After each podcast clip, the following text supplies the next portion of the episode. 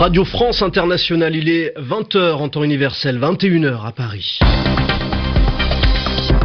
Florent Guignard. Bonsoir, bienvenue, c'est le journal en français facile que je vous présente aux côtés d'Arnaud Contreras. Bonsoir Arnaud. Bonsoir Florent. Au sommaire de ce journal. Un cessez-le-feu pour la Syrie conclu entre l'opposition syrienne et le régime de Bachar el-Assad. Il doit entrer en vigueur à minuit, mais les groupes terroristes ne sont pas engagés par cet arrêt des combats. Les États-Unis sanctionnent la Russie. 35 diplomates russes vont être expulsés.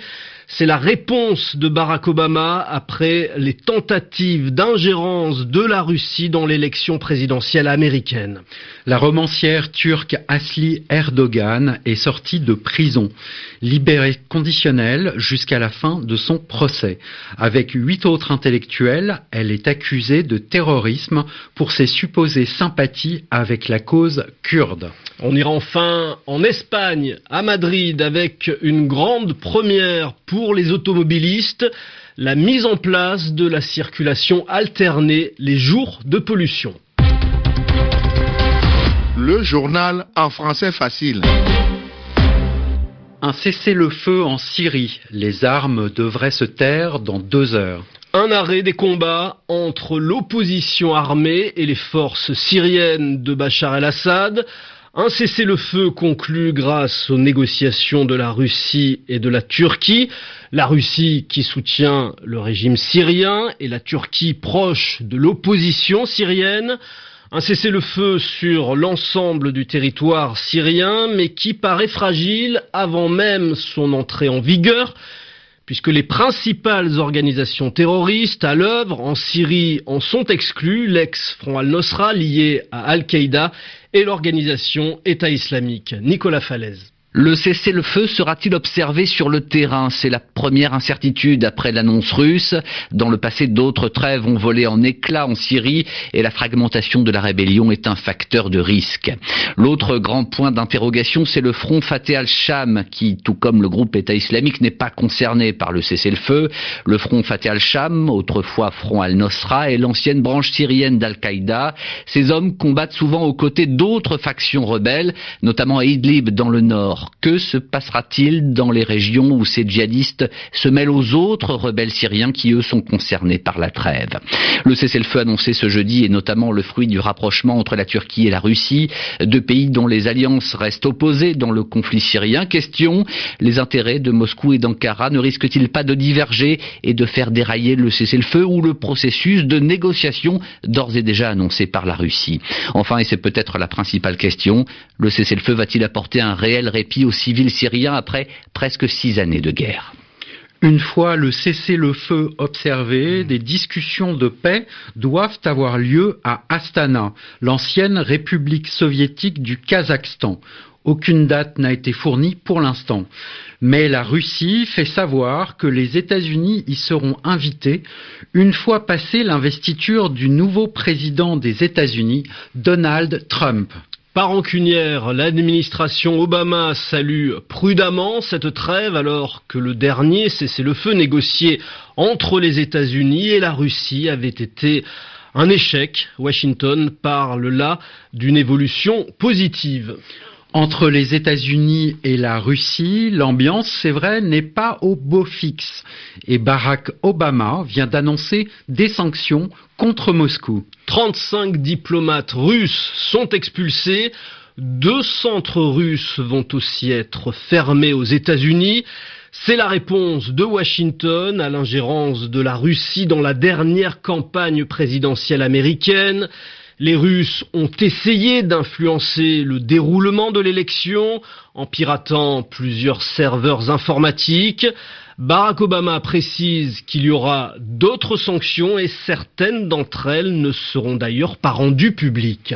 En visite en Lituanie, le sénateur républicain John McCain est d'ailleurs revenu sur le rôle de la Russie dans la présidentielle américaine. Nous pensons que ce qui s'est passé durant les élections aux États-Unis, bien que cela ait été totalement imprévisible, constitue une menace pour les bases de la démocratie. Les Russes ont essayé de s'introduire dans notre processus électoral et de peser sur les élections. Nous ne pensons pas que les agissements russes ont réussi à influencer le résultat. Mais c'est la démocratie qui est menacée si une nation peut influencer les résultats d'une élection aux États-Unis ou de n'importe quelle autre démocratie dans le monde. Nous allons exiger l'application de nouvelles sanctions à l'égard de la Russie pour ce qu'ils ont tenté de faire aux États-Unis, mais aussi dans d'autres parties du monde. Le sénateur américain John McCain en tournée dans les pays baltes, Estonie, Lettonie et Lituanie, d'anciennes républiques soviétiques, aujourd'hui inquiètes du rôle de la Russie. John McCain a d'ailleurs préconisé une présence permanente de soldats américains dans ces trois pays. RFI, il est 21h06 à Paris. Direction la Turquie à présent avec le procès de neuf intellectuels accusés de terrorisme pour leurs liens supposés avec les Kurdes du PKK et une surprise pour cette première journée d'audience. Et eh oui, Arnaud, le tribunal a en effet ordonné la libération conditionnelle des accusés jusqu'à la fin du procès. Une bonne nouvelle, notamment pour la romancière Asli Erdogan, accusée de terrorisme, tout simplement parce qu'elle écrit dans un journal en langue kurde. À Istanbul, la correspondance d'Alexandre Billette. Pour la première fois depuis 132 nuits, Asley Erdogan ne va pas dormir en prison ce soir. Les charges de propagande terroriste et d'appartenance à un groupe terroriste sont maintenues, mais la romancière ainsi que la linguiste Nejmiye Alpay et l'un des journalistes également inculpés dans ce procès ont été placés en liberté conditionnelle. Pour les dizaines de personnes qui soutenaient Asley Erdogan aujourd'hui au tribunal, c'est la bonne nouvelle de cette première journée de procès. L'incarcération d'Asley Erdogan était d'autant plus inquiétante que sa santé est fragile et les conditions de détention difficiles. Reste que rien n'est réglé, le procès va se poursuivre, prochaines audiences le 2 janvier. Ironie de l'histoire, alors qu'Asley Erdogan est désormais au moins temporairement libre, un journaliste important, Ahmed Chik, a été lui placé en garde à vue ce matin pour un simple tweet publié sur son compte. Alexandre Biat, Istanbul, RFI. En République démocratique du Congo, la médiation des évêques touche à sa fin.